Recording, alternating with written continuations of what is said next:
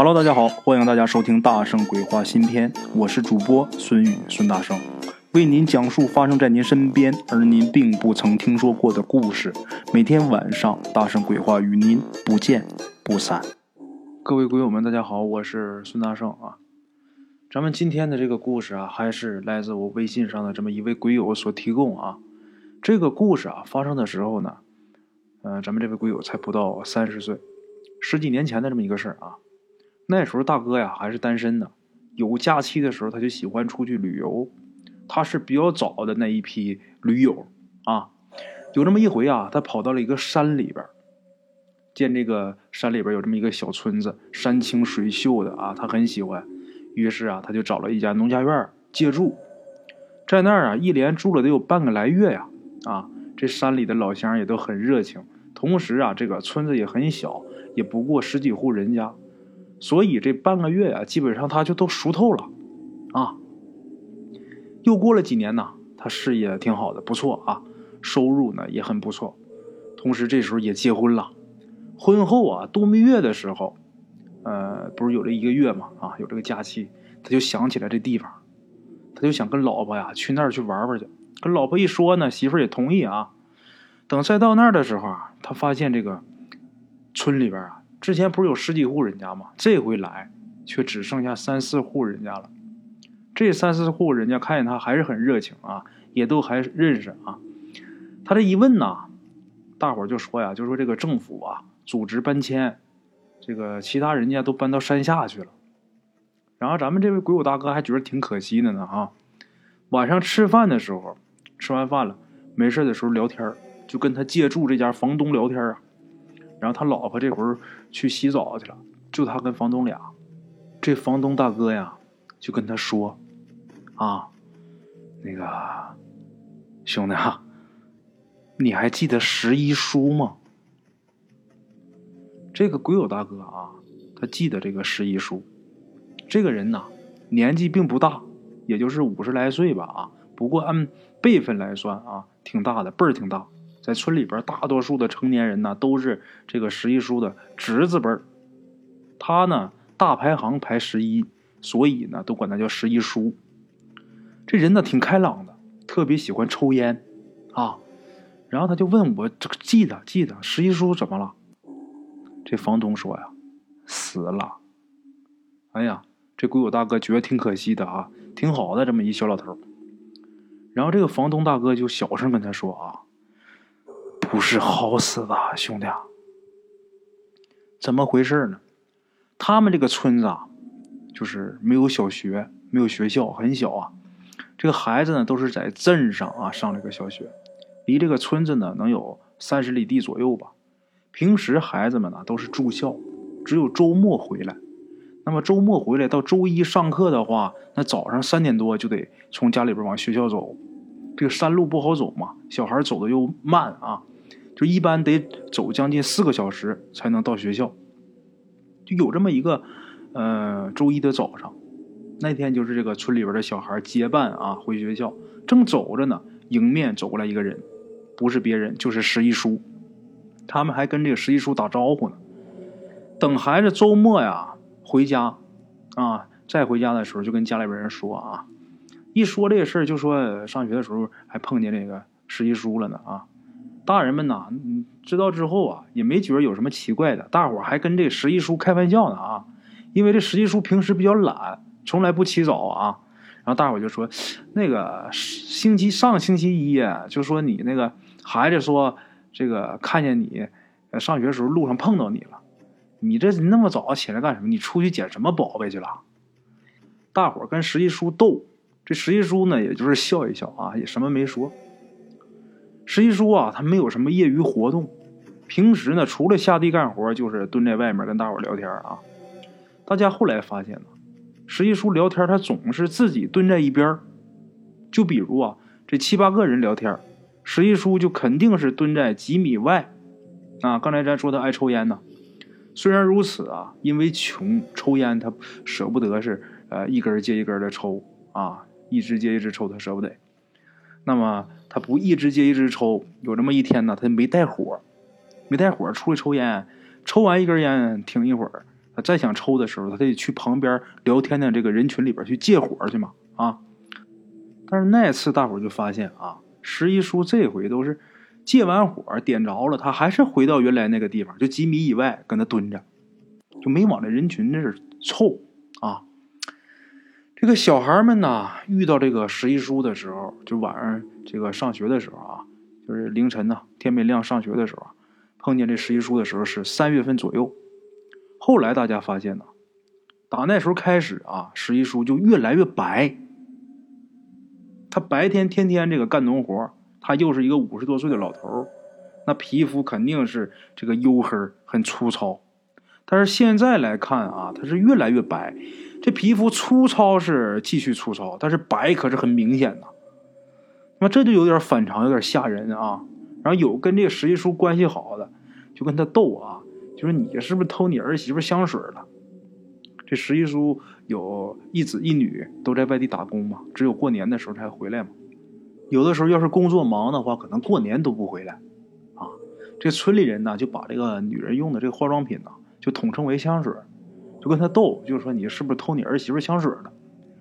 这十一叔啊就骂哈，当然也是开玩笑的骂啊。这会儿已经是快六月份了，打三月份到六月份这三个月啊，短短三个月，十一叔变得很白。这个六月份的时候，天气就逐渐很暖和了，就有几个人过来跟这个十一叔斗啊。十一叔在那骂嘛，他这几个人就跑过来跟他斗，怎么斗呢？就把这十一叔给扒了。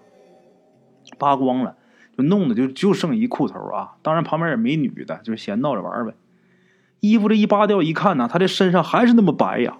啊，这个看人跟他斗呢，就知道这十一叔脾气很好啊，的确是这个人呐，脾气非常好，村里的小孩都很喜欢他啊。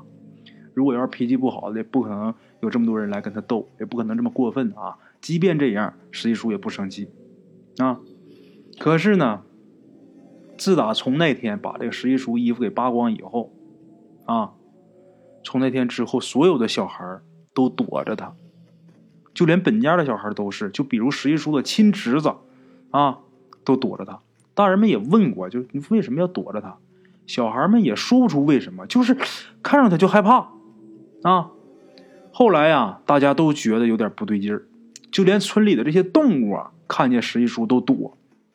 啊，甚至有的狗啊，咱打比方说正叫着呢，这十一叔只要是一过去，这狗马上就能闭嘴，再近一点啊，就能把这狗给吓尿了。可是成人呢，左看右看，除了这个十一叔白一点其他还没有什么不对劲儿的地方啊。咱们话说啊，一转眼就到夏天了，有这么一天呢，十一叔就拿着斧子在这门口也不修什么呢啊。这时候有人路过呀，就跟十一叔打招呼。十一叔这时候嘴里边叼着烟卷呢，然后人家给打招呼，他就回一声嘛。